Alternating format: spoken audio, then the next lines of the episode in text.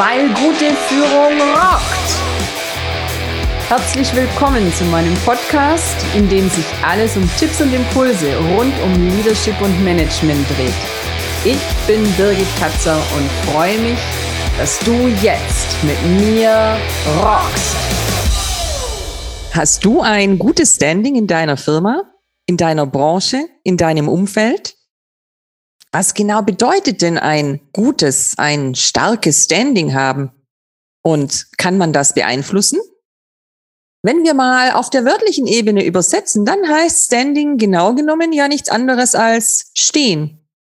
Klar, wir haben mehr Wirkung und Ausstrahlung, wenn wir selbstsicher und selbstbewusst auftreten, aufrecht stehen, Raum einnehmen, also achte doch mal drauf, wie du stehst im Gespräch mit deinen Mitarbeitern und Kollegen oder Vorgesetzten. Stehst du sicher auf beiden Beinen, aufrecht, offen und dem Gesprächspartner zugewandt? Oder wackelst du von einem Bein aufs andere, lässt die Schultern hängen, vermeidest den direkten Blickkontakt? Allerdings gehört zu einem starken Standing noch viel mehr als nur der äußere Auftritt. Bei vielen Menschen fallen in diesem Zusammenhang Begriffe wie Ansehen und Kompetenz, aber auch Einfluss und Wirkung. Es geht bei deinem Standing also nicht nur um dich selbst, sondern auch um deine Wirkung auf dein Umfeld. Vielleicht hast du schon mal den Begriff Autoritätsdreieck gehört. Ich denke, das ist die wissenschaftlichste, objektivste Beschreibung vom in aller Regel sehr subjektiv empfundenen Standing einer Person. Dazu gehört zunächst die Komponente Persönlichkeit.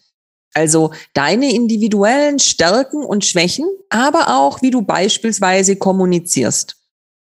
Die zweite Komponente ist deine fachliche Kompetenz. Denn ein gutes Standing wird dir auch durch gute Fachkenntnisse, Erfahrung und eine lösungsorientierte, verlässliche Arbeitsweise zugeschrieben. Und als dritte Ecke im Autoritätsdreieck geht's um die Hierarchie also den Einfluss und das Ansehen in der Organisation. Falls du jetzt übrigens haderst damit, dass du ja noch keine relevante Hierarchieebene erreicht hast, dann äh, lass mich dir sagen, Ansehen und Einfluss in einer Organisation entsteht immer durch das Vertrauen, welches dir entgegengebracht wird und nicht zwingend durch den Titel auf deiner Visitenkarte oder ein Organigramm.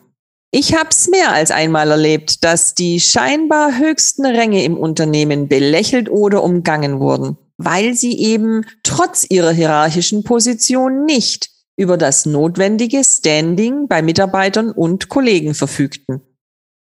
Was macht dann also den Unterschied? Wo kannst du ansetzen, um dein Standing zu verbessern?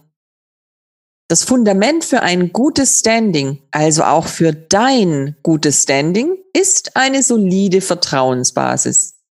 So wie du im wahrsten Sinne des Wortes nur gut dastehst, wenn du auf festem, sicherem Boden stehst, so ist es auch mit den weniger greifbaren Aspekten des Standing.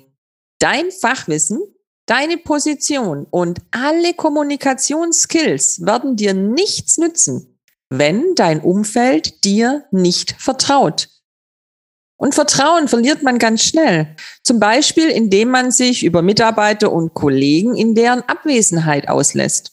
Auch sich mit fremden Federn zu schmücken oder stets die Schuld auf andere zu schieben, ohne selbst zu reflektieren und in Verantwortung zu gehen. Das sind echte Killer, wenn es um deine Akzeptanz, um dein Standing geht. Wenn du aber zu deinem Wort stehst, dabei wertschätzend und verantwortungsvoll agierst, baust du ein solides Fundament. Mein Motto hier lautet, ich meine, was ich sage. Ich tue, was ich sage. Ich sage, was ich meine. Mit dieser Art von gelebter Transparenz weiß jede und jeder, woran er bei mir bzw. bei dir ist und erlebt keine unerwarteten Überraschungen. Dazu gehört jetzt natürlich auch, dass dein Umfeld weiß, wofür du stehst und was du leistest. Und damit sind wir wieder bei der Kommunikation. Klartext an dieser Stelle. Stell dein Licht nicht unter den Scheffel. Klappern gehört zum Handwerk. Aber achte drauf, welchen Teil in deiner Konversation du einnimmst und welchen Teil du deinem Gegenüber, deinem Team, der Wertschätzung deines Umfelds einräumst. Ja, und weil offensichtlich Kommunikation und Auftritt in diesem Zusammenhang nicht unerheblich ist und daher die Frage nach introvertierten und extrovertierten Führungskräften vermutlich hochkommt, mache ich jetzt dann wirklich mal eine eigene Folge dazu versprochen. Ich denke aber, du hast jetzt ein gutes Bild davon, wie du dein gutes, starkes Standing aufbauen und fördern kannst. Wann und wie wird dein Standing aber auch auf die Probe gestellt?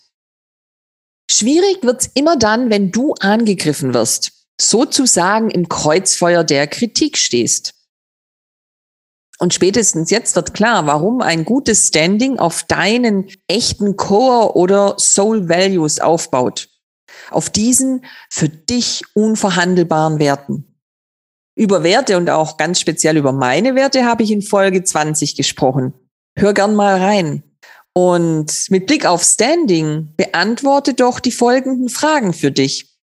Kennst du deine Werte? Stehst du hinter deinen Werten unverhandelbar? Wie gehst du um damit, wenn dir ein Fehler passiert ist? Wie reagierst du unter Zeitdruck? im Stress, stehst du auch in der Krise deutlich sichtbar hinter deinem Team, hinter deinem Projekt und deiner Meinung? Denn nichts prägt oder demontiert dein Standing, dein Ansehen mehr als deine Reaktionen unter Druck und wenn es schwierig ist. Woher weißt du denn jetzt, wie gut dein Standing ist? Naja, messen kann man das Standing einer Person genau genommen nicht. Aber wenn positiv über dich gesprochen wird, auch wenn du nicht im Raum bist, wenn deine Meinung gesucht wird und Gehör findet, dann ist mit deinem Standing alles in Ordnung. Fazit. Ich habe ein gutes Standing, wenn oder weil Menschen, egal ob Mitarbeiter, Kollegen, Vorgesetzte oder Stakeholder, mir vertrauen meiner Person im Sinne von Integrität, Zuverlässigkeit und Wahrheit, meiner Fachkompetenz im Sinne von Lösungsorientierung, Wissen, Kennen und Können. Standing steht für mich für Einstehen, gerade stehen, vorstehen und als Fels in der Brandung auch feststehen. Wenn du checken willst, wie stabil das Fundament ist, auf dem du dein Standing aufgebaut hast, dann frag dich, wofür stehst du genau? Und kommunizierst du das auch so, dass alle wissen, woran sie bei dir sind? Achtung übrigens noch vor dem Trittbrett-Standing. Falls du vor allem der Held mit dem Chef auf dem Golfplatz bist, dann kann es auch ganz schnell vorbei sein mit dem Standing. Nämlich dann, wenn der Chef das Unternehmen oder den Golfclub verlässt. Also lieber auf dein eigenes Standing setzen. Schön, dass du dabei warst. Alle Infos und mehr findest du auch in den Show Notes oder in der Podcast-Beschreibung. Ich freue mich drauf, dich auch in der nächsten Folge wieder zu inspirieren weil gute Führung rockt.